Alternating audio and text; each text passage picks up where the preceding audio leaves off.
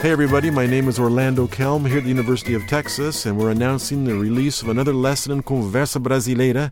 And the title of this one, Denise, is. Você foi muito fominha hoje. Which means you're a real ball hog today. and that's the story in this lesson that we've just released. It's a soccer game, they've lost. And so, where most of our Conversa Brasileiras are nice and happy and everything, not this time.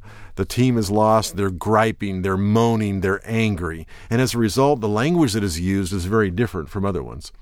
Valentina, what did you like most about this lesson? Well, I think it's a very important vocabulary for you to hold conversations on Monday morning when we talk when we talk about the games. Yes, we have. This is exactly right. This is the sort of language you use Monday morning when your team is lost and you're moaning and groaning about things. How about you, uh, Denise? I loved all the slangs that these guys use. They are very you know, angry with all the situation. So, pô, beleza, beleza yeah. fominha, folgado. Really good. It's ones. an excellent lesson for all that kind of stuff. How about you, Danielle? What did you like most about this well, lesson? I mean, in addition to all that, is just all the vocabulary around football, right? I mean, that's pretty amazing stuff. But what's most important to me, I think, is that we finally get to see this mysterious voice called Orlando Kelm appear in the video. I mean, he's over there. What, that's what right. are you doing? I'm, I'm in front of the camera. I have a little cameo. I think I handle some water to somebody.